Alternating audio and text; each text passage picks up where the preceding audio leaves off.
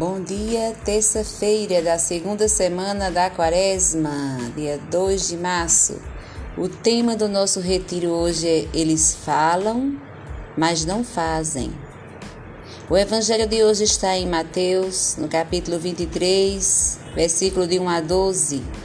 A leitura está em Isaías de 1, no capítulo 1, versículo 16 a 20, e o salmo de hoje é o Salmo 50. Na sua vida pública, Jesus cativou o coração dos pequenos, dos pobres, dos mais necessitados. Mas com isso suscitou a inveja e a aberta oposição dos escribas e dos fariseus. Estes gostavam de ocupar os primeiros lugares, os primeiros assentos nas sinagogas e de ser chamados de rabi, mestre.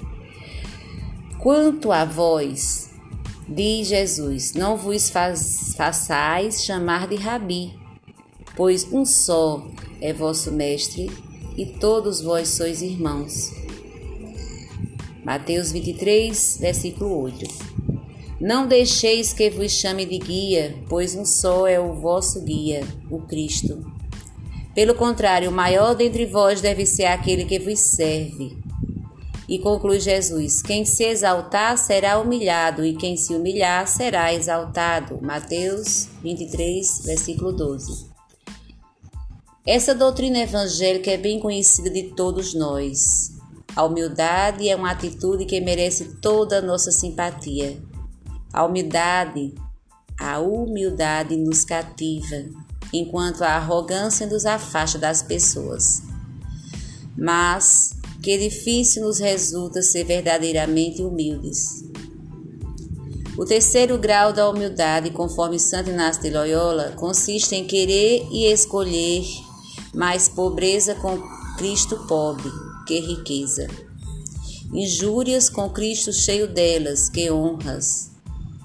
E em desejar mais ser estimado por ignorante e louco por Cristo, que primeiro foi tratado assim do que por sábio ou prudente nesse mundo, para imitar e aparecer-me mais atualmente com Cristo nosso Senhor.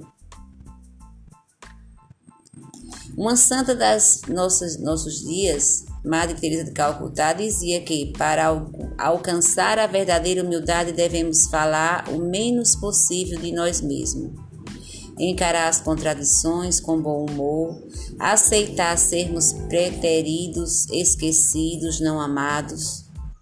Na prática, todos sabemos como nosso amor próprio fala mais alto do que nosso desejo, mais ou menos sincero de sermos humildes. A imagem mais forte e gráfica da humildade que Jesus quis oferecer a seus discípulos está apresentada no gesto do lava-pés deles. Vós me chamais de mestres e senhor e dizeis bem que eu sou. Se eu, o Senhor e Mestre, vos lavei os pés, também vós deveis lavar os pés uns dos outros. É, os exercícios espirituais 13, de 13 a 14. Na minha situação atual, como eu posso lavar os pés dos meus irmãos? Fica a questão para hoje. O lava-pés é um gesto de humildade, é um gesto de serviço, de servir aos outros. Eu tenho na lembrança é, momentos com meu pai, quando ele chegava cansado das viagens, ele, ele pedia que a gente botasse uma bacia com água para lavar os pés dele. E aquilo era um momento de tanta alegria, um momento de uma partilha, de um, de um serviço tão agradável para a gente, as filhas, né, que era eu e minha irmã. É, porque uma ficava fazendo cafuné na cabeça dele e eu lavando os pés e depois enxugando. E ali era um, a gente como se estivesse servindo ao próprio Deus. Então fica esses gestos, né, que às vezes a gente não consegue fazer em casa, em casa. É a partir da nosso lar que a gente começar a fazer as práticas da humildade e do serviço, né? Então, que assim seja para vocês, uma terça-feira cheia de, da graça de Deus, é, contemplando esse gesto do lava-pés e pensando na minha situação atual, como eu posso lavar os pés dos meus irmãos. Então, que assim seja. Um abraço fraterno, paz e bem.